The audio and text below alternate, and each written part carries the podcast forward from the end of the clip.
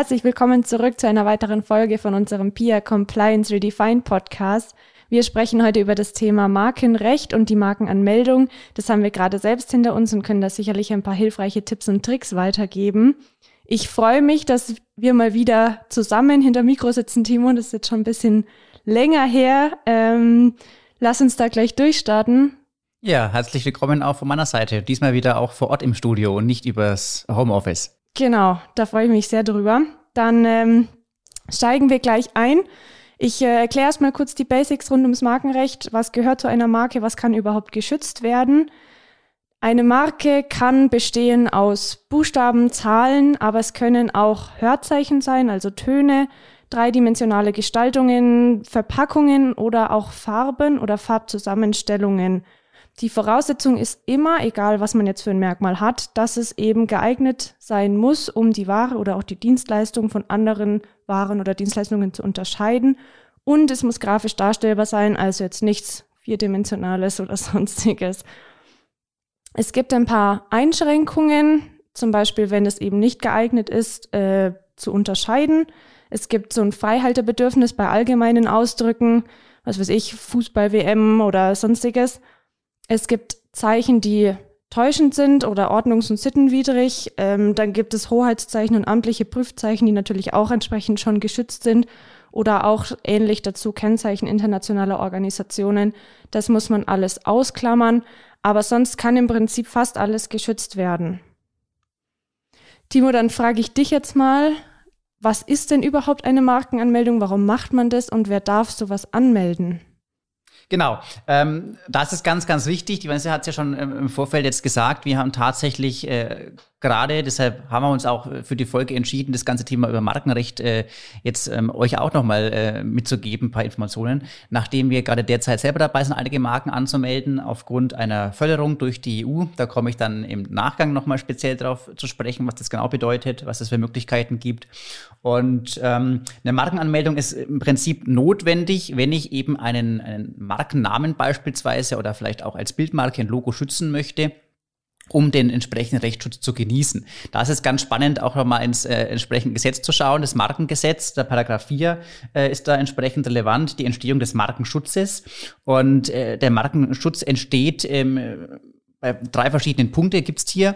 Und vor allem für Unternehmen, die jetzt äh, keine Großkonzerne sind, wo entsprechend ähm, das Logo oder der Markenname einfach aufgrund von der Bekanntheit oder wie es im Gesetz eben heißt, der notorischen Bekanntheit einer Marke schon gegeben ist, entsteht der entsprechende Markenschutz äh, durch die Eintragung dieses Zeichens als Marke im entsprechenden Register. In Deutschland ist es das Deutsche Patent- und Markenamt, ähm, bei der EU ist es das EUPO beispielsweise. Und insofern ist es hier äh, notwendig oder sinnvoll, natürlich keine Verpflichtung, aber eine Empfehlung zumindest, dass man, wenn man einen Markennamen ähm, sich äh, überlegt, wenn das gestaltet wird, das Logo oder entsprechend auch der Firmenname ähm, getextet wird bei einer Neugründung beispielsweise, dass diese Firmenname auch als Marke angemeldet ist, um entsprechend auch das Schutzrecht dann auch genießen zu können.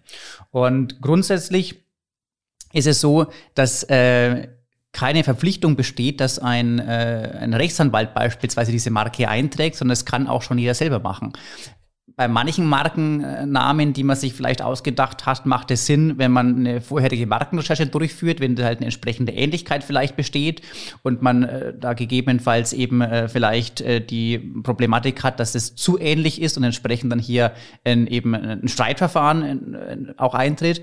Deshalb ist es da schon empfehlenswert, gegebenenfalls ähm, bei einer ähm, ja, hohen Ähnlichkeit vielleicht auch durch einen entsprechenden Fachanwalt äh, eine Prüfung durchführen zu lassen. Aber grundsätzlich kann jeder, jede natürliche Person, jede juristische Person ähm, selbstständig beim DPMA in Deutschland oder eben beim EUPIO äh, für Europa als Unionsmarke ähm, eine Marke anmelden, kann es online machen ähm, und ist innerhalb von ähm, ja, je nachdem, wie lange die Bearbeitung dauert, innerhalb von drei bis sechs Monaten dann Inhaber seiner Marke. Da braucht es keinen Rechtsbeistand. Das ist ganz wichtig zu wissen und ähm, machen wir beispielsweise auch selber. Also wir ähm, machen sogar unsere Markenrecherche selber, weil wir da entsprechende Erfahrung auch haben und ähm, melden unsere Marken aber auch selbstständig ganz, ganz ähm, einfach selbst auch an. Ein bisschen hast du es jetzt schon angesprochen. Es gibt verschiedene Typen von Marken. Also du hast deutsch und europäischen angesprochen. Da geht es jetzt um den Geltungsbereich. Da gibt es auch noch internationale Marken, die dann natürlich weltweit gelten. Welche anderen Klassen gibt es noch oder welche anderen Unterscheidungen innerhalb der Marken? Ja, grundsätzlich ähm, möchten wir uns vor allem jetzt hier speziell in dem Podcast auf äh, Wortbild und Wortbildmarken beschränken, aber es gibt eben auch noch Kollektiv- und Gewährleistungsmarken beispielsweise. Aber grundsätzlich ist es so, dass ähm, vor allem wir ähm, über das Themen eben Logo sprechen wollen oder auch beispielsweise eben den Markennamen, also den Firmennamen, den man vielleicht anmelden möchte. Und da gibt's eben ähm, Wortmarken. Eine Wortmarke ist im Prinzip wie bei uns Valvisio oder Pia Compliance, ähm, der Name, den wir uns ausgedacht haben, den wir schützen möchten. Bei einer Bildmarke ist es ganz klar, dass eben ein Bild, was man anmelden äh, möchte, aber es ist keine Fotografie in dem Sinne, sondern äh, da geht es dann speziell eben um Logos, äh, beispielsweise um, um, Zeichen, die man verwendet, ähm, wie unser Peer Compliance Logo, das könnte man schützen, wenn man das möchte, oder auch das Valviso Logo, das ist eine, eine, eine Bildmarke. Und dann gibt es auch nochmal die Kombination, äh, eine, eine Wortbildmarke, wo man im Prinzip ähm, ähm, einerseits das Wort Valvisio oder Pia Compliance schützt in Verbindung mit dem Design, also sprich mit dem Logo. Äh, das ist eine Kombination aus der Wort- und aus der Bildmarke, hat ähm, alle drei Markentypen haben Vor- und Nachteile, muss man dazu sagen. Beispielsweise ist es so, warum wir uns auch speziell äh, dagegen entschieden haben, weil Visio oder auch äh, Peer Compliance als Wortbildmarke anzumelden ähm, äh, und es nur als Wortmarke angemeldet haben. Aus dem Grund, äh, bei einer Wortbildmarke ist es so, wenn äh, das Logo beispielsweise nicht mehr verwendet wird, hat man als, ähm, als Öffentlichkeit oder jemand, der entsprechend da eben gegen die, die Marke vielleicht äh, vorgehen möchte, einen entsprechenden Löschanspruch. Das heißt, wenn ich jetzt in keine Ahnung, drei Jahren Redesign von meiner, von meinem Logo machen möchte. Ich verwende das dann entsprechend auch nicht mehr, die, das alte Logo. Ähm, und äh, zwei, drei Jahre wird dieses Logo nicht verwendet, dann könnte durchaus jemand herkommen und sagen, naja, das wird ja gar nicht mehr verwendet, dieses Logo. Dann äh, wird entsprechend ein Löschantrag vielleicht gestellt beim DPMA oder beim OEPU und dann fällt die Marke da raus. Was dann aber auch bedeutet, dass auch meine mein Markenname, also Pia oder Valvisio, rausfallen würde, weil es ja eben als kombinierte Wort-Bildmarke gilt. Und deshalb muss man auch immer entscheiden, was möchte man eigentlich anmelden. Möchte man seinen Firmennamen schützen, äh, speziell, möchte man sein Logo schützen und dann muss man eben für sich selber entscheiden, melde ich vielleicht eine, eine Wortbildmarke an, wenn das Logo gedacht ist, für die nächsten zehn Jahre zu verwenden. Oder ähm, mache ich vielleicht sogar parallel beides. Man kann ja auch eine, eine Wortmarke anmelden und parallel dazu eine Bildmarke. Das heißt, wenn dann da das Logo verändert werden würde innerhalb von den nächsten drei Jahren beispielsweise und ich verwende das alte Logo nicht mehr, ist aber trotzdem mein Firmennamen weiterhin als Wortmarke eben geschützt. Und ähm, da ist es natürlich schon, obwohl man vielleicht keinen Anwalt braucht, äh, keinen Fachanwalt für Markenrecht, äh, um dann die Anmeldung zu machen. Wenn man sich aber selber eben dann nicht mit diesen Feinheiten auskennt, äh, ist es da vielleicht dann doch schon tatsächlich sinnvoll, sich einen entsprechenden Experten an die Hand äh, zu nehmen, um dort äh, diese Kleinheit, Kleinigkeiten und Feinheiten eben auch zu besprechen und zu evaluieren. Und äh, Grundsätzlich gibt es das äh, DPMA, also das Deutsche Patent- und Markenamt in Deutschland. Sprich, ich kann hier meinen Markenschutz in Deutschland äh, national äh, gewährleisten, aber natürlich auch ähm, europäisch, genauso wie Vanessa gesagt hat, international. Und äh, beim Europäischen äh, Patent- und Markenamt, das ist das EUPIO, da habe ich entsprechend als Unionsmarke eben genieße ich bei der Anmeldung oder nach Anmeldung und nach äh, Veröffentlichung einen Schutz innerhalb der ganzen Europäischen Union. Timo, jetzt sind wir schon mittendrin in den Vorbereitungen zur Anmeldung. Wie läuft denn so eine Anmeldung überhaupt ab? Wie kann ich mir das vorstellen? Was muss ich da vorbereiten? Was brauche ich alles? Ja, grundsätzlich äh, kann ich mich tatsächlich sogar daran erinnern. Ich habe, da war ich, weiß gar nicht mehr, 16, 17, 18 Jahre alt, glaube ich. Da habe ich schon eine erste Marke von mir angemeldet, von einem ersten Unternehmen von mir. Das ging damals noch nicht im Internet. Ich habe dann damals tatsächlich einen äh, ein PDF ausfüllen müssen. Und ähm, das war damals eine äh, Wortbildmarke. Das heißt, ich musste dann ähm, natürlich nicht nur den Firmennamen oder halt den Markennamen, den ich dann da schützen wollte, reinschreiben ins PDF, sondern ich kann mich noch erinnern, ich musste dann das äh, das Logo farbig, äh, weil es ja ein Farblogo war, musste ich das Logo farbig, glaube ich, dreimal ausdrucken. Und entsprechend dann diese Markenanmeldung, also es war ja ein PDF, musste ich ausdrucken, ähm, dann handschriftlich unterschreiben ähm, und inklusive dieser Anlagen mit diesen dreifarbigen Logos entsprechend dann da per per Post ans DPMA schicken. Und ähm, dann wurde im Prinzip diese Anmeldung eben geprüft, ob es da vielleicht Schutz, ob Hindernisse, Anmeldungshindernisse gibt und wurde dann, glaube ich, keine Ahnung, nach sechs, acht Monaten angemeldet oder halt entsprechend eingetragen. Inzwischen geht das Ganze digital. Ähm, man kann da, also sprich beim, beim DPMA, wenn man das Ganze schützen möchte, kann man da das Ganze in einem Online-Formular ausfüllen. Ähm, wichtig da zu wissen ist, man muss die Gebühr von 300 Euro äh, für drei Schutzklassen im Vorfeld überweisen. Also sprich, äh, erst mit Überweisung ähm, wird auch der Antrag geprüft. Da kann man jetzt nicht oder sollte man nicht warten, bis da vielleicht mal eine Rechnung kommt, sonst wird der Antrag gar nicht bearbeitet. Und beim Eupio in äh, die Unionsmarken, wo wir jetzt auch angemeldet haben und noch anmelden werden, einige äh, unserer Marken, ist es so, dass das Ganze auch online geht. Da kann ich mich ganz einfach registrieren. Ich kann dann entsprechend äh, im Fast-Track-Verfahren ähm, das online ausfüllen, ähm, wähle aus Wortbildmarke ähm, oder was auch immer, kann entsprechend dann, wenn es eine Wortbildmarke oder eine Bildmarke wäre, einfach das äh, eine Grafik hochladen wähle entsprechend meine Klassen aus, die es dann eben da gibt. Da kommen wir ja auch gleich nochmal drauf zu sprechen, was dann da für eine Klassifikation auch gilt. Und ähm, dann klicke ich weiter, weiter, weiter. Also es ist wirklich klicke bunt die Oberfläche und ähm, braucht dann nur mit Kreditkarte zahlen, ähm, reicht das Ganze ein und dann wird es auch im besten Fall ähm, im Fast-Track-Verfahren relativ schnell geprüft und ähm, dann im besten Fall auch veröffentlicht. Genau, kurze Anmerkung, also es ist nicht EUPIO, sondern EUIPO. Ach so, ich sage immer Eupio. Ja, ich weiß auch nicht, warum du da den Dreher drin hast, aber EU-IPO für europäische Marken. Ähm, genau, dann zurück zu äh, unseren Klassifikationen und auch den Kosten, das hast du jetzt schon angesprochen. Ich habe mich selber äh, bei der Vorbereitung da ein bisschen durchgeklickt durch diese Nizza-Klassifikation, so heißt es. Da gibt's ja jede Menge. Magst du vielleicht zwei, drei Kategorien mal vorstellen? Genau, also grundsätzlich Nizza-Klassifikation äh, gilt weltweit. Das ist im Prinzip eine, erstelltes Klassenverzeichnis, wo ich entsprechend dann auswählen ähm, kann und auch muss, wenn ich es anmelden möchte, in welche entsprechende Klasse meine Marke eben reinfällt. Da gibt es Warenklassen, es gibt Dienstleistungsklassen, die entsprechend dann nummeriert sind von 1 bis ähm, 45 beispielsweise. Und ähm, zwei Themen kann man jetzt mal aufgreifen, mal zwei Klassen einfach mal vorstellen. Ähm, beispielsweise Klasse 15 ist es für Musikinstrumente, Notenständer, Ständer für Musikinstrumente oder Taktstöcke.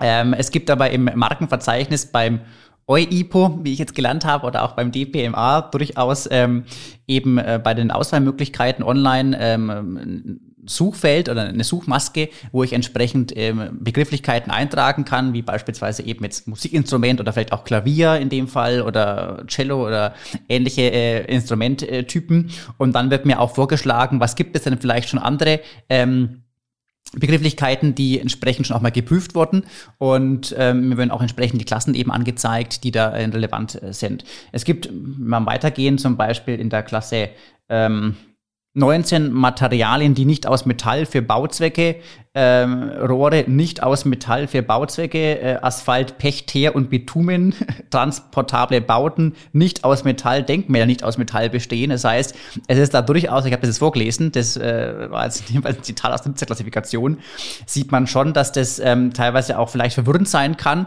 wo man sagt, Mensch, man braucht da vielleicht entsprechend auch ein bisschen Expertise oder muss sich einarbeiten, wenn man das Ganze selber anmelden möchte. Und ähm, wenn man jetzt mal in Dienstleistungsklassen reinschaut, ist Klasse 35 los, bis zu 45 sind 10 Klassen. Da haben wir beispielsweise Klasse 35 Werbung, Geschäftsführung, Organisation, Verwaltung, Büroarbeiten. Da fällt aber zum Beispiel auch die Unternehmensberatung, glaube ich, rein, ähm, wie es bei uns der Fall ist zum Beispiel ist, oder im Hinblick auf äh, technische Themen ist es Klasse 42. Da geht es um wissenschaftliche und technologische Dienstleistungen, aber auch um den Entwurf, Entwicklung von Computer, Hardware und Software. Ähm, dann sieht man auch gleich, dass es durchaus eine Klassifikation ist, die schon älter ist. Also sowas wie zum Beispiel die Entwicklung von KI, ähm, oder von, von Blockchain oder ähnliches, das findet man jetzt äh, wörtlich nicht in der Klassifikation. Da muss man eben dann schauen, wo passt mein Thema da halt vielleicht am besten rein.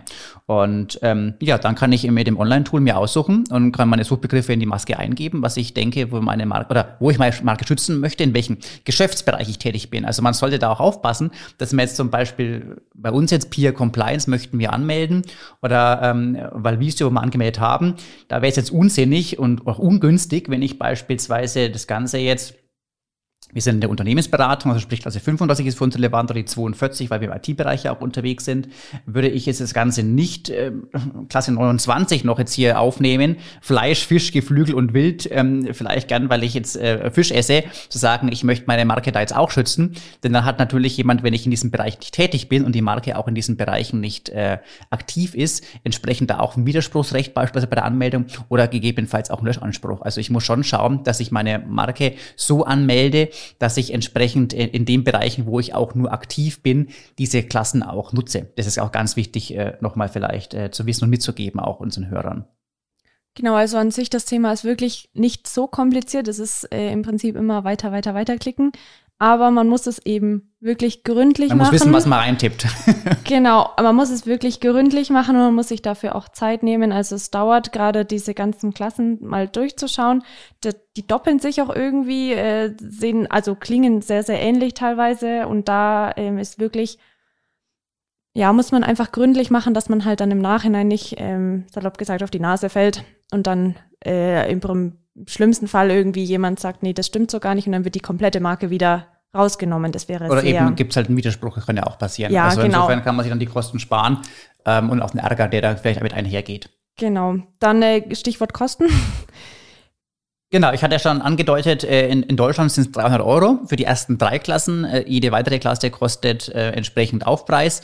Ähm, bei den europäischen Marken ist es für die erste Klasse 850 Euro. Ähm, die zweite Klasse, die man hinzufügen kann, sind 50 Euro, glaube ich. Und dann jede weitere Klasse sind dann 150 Euro. Also man kann da schon, wenn man jetzt mehr als drei Klassen hat, dann auch ein bisschen mehr Geld ausgeben hat natürlich auch den Unionsschutz, das muss man natürlich auch dazu sagen. Also insofern ist es vielleicht schon sinnvoll, wenn man jetzt im europäischen Bereich tätig ist, dann auch gleich eine Unionsmarke zu nehmen. Wir haben jetzt auch tatsächlich den Fall, damals habe ich ähm, von ähm, meiner Firma äh, das Ganze in, in Deutschland nur angemeldet.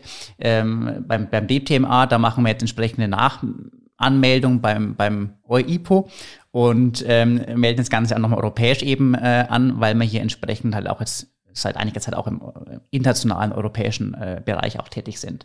Und ähm, ganz spannend, wieso wir diesen Podcast auch machen, nicht nur, weil wir jetzt sagen, das Thema Markenrecht ist so wichtig, vor allem für Startups oder für KMU, die entsprechend natürlich auch vielleicht schutzwürdige Interessen haben, ist es so, dass aktuell aber seit Anfang des Jahres, glaube ich, es eine EU-Förderung gibt, ähm, die nicht äh, uninteressant ist für kleine, mittlere Unternehmen, ähm, die vom, ähm, von der EU SMI-Fund entsprechend hier ähm, möglich ist zu beantragen. Das Ganze nennt sich ausgeschrieben Ideas Powered for Business SMI Fund, ist eine Finanzhilfe, ein Finanzhilfeprogramm zur Unterstützung eben der Rechte äh, des geistigen Eigentums von, von KMU innerhalb der EU. Und ähm, das Ganze läuft äh, vom 10. Januar 2022, also seit Anfang des Jahres, bis zum 16. Dezember 2022, also knapp ein Jahr. Und ähm, Wichtig zu wissen, die Mittel sind dann logischerweise ja auch begrenzt, äh, wie es jetzt auch bei der KfW-Förderung ähm, war. Da gab es jetzt ja, das glaube ich, seit gestern ähm, die Möglichkeit, wieder zu beantragen und nach einem Tag war der Fördertopf von einem Jahr schon leer. Ähm, gut, da geht es um höhere Summen auch, aber insofern, da muss man aufpassen, bei diesen Fördermitteln, da ist immer ein Topf, der begrenzt ist tatsächlich, dass man entsprechend dann auch sich da, wenn man Interesse hat, auch entsprechend schnell anmeldet.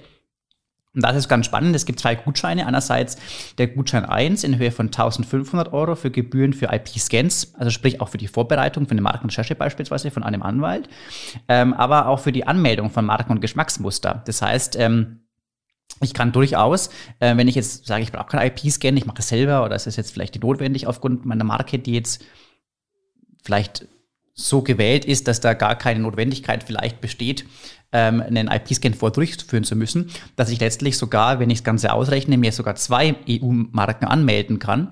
Und ähm, dann gibt es noch einen Gutschein 2 für, für, für Patentgebühren, das sind 750 Euro, da gehen wir jetzt aber nicht speziell drauf ein, weil es ja um Markenrecht jetzt hier speziell geht bei unserer Folge.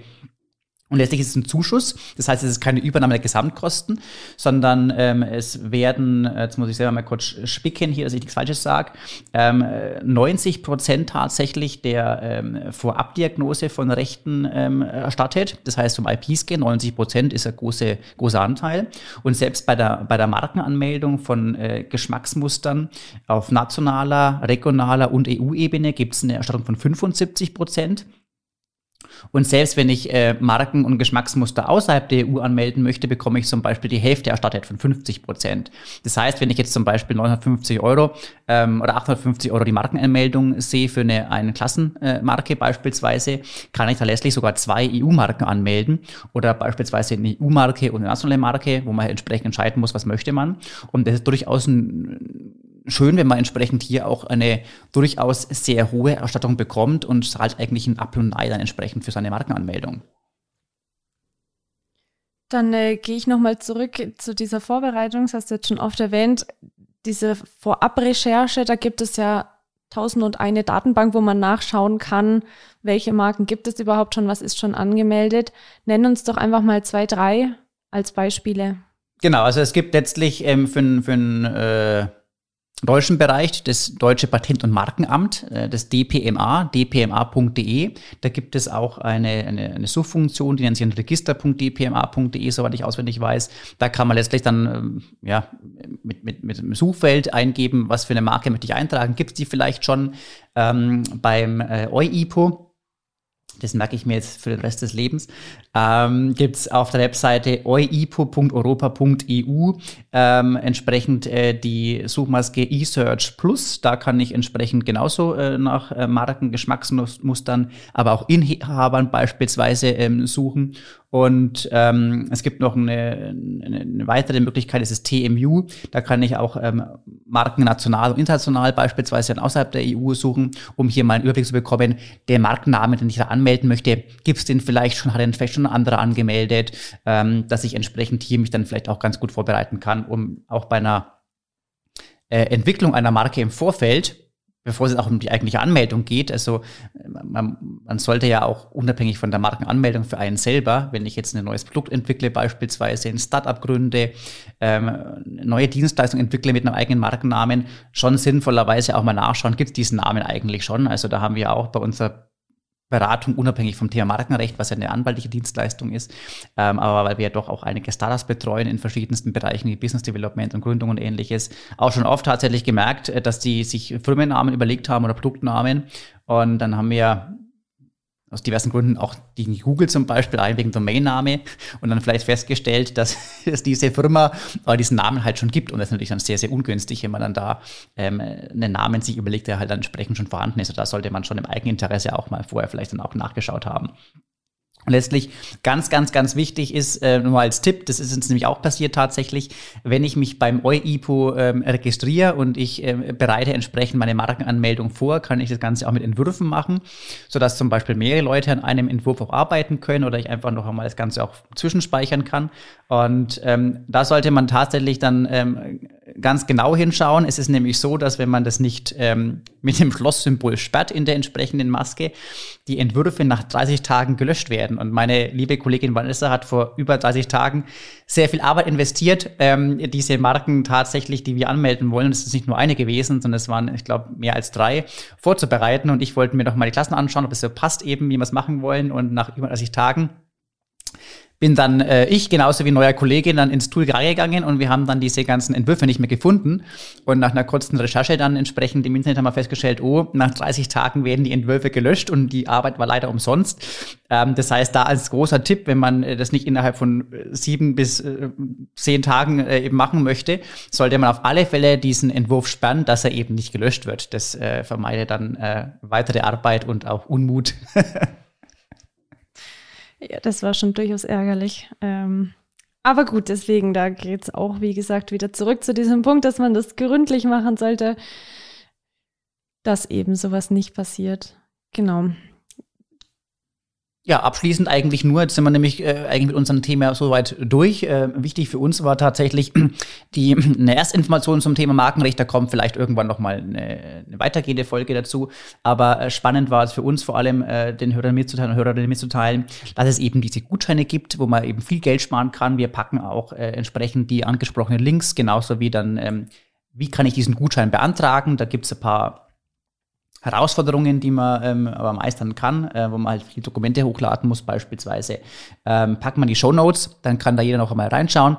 Und ähm, genau, für Fragen, wie gesagt, sind wir da auch, stehen wir zur Verfügung immer, äh, sei es bei Kommentaren, aber natürlich auch dann entsprechend gern per E-Mail. Genau. dann war es das eine kurze, aber knackige Folge. Und dann verabschieden wir uns schon bis zum nächsten Mal. Und äh, genau. Genau, bis bald. Bis dann. Tschüss. Tschüss.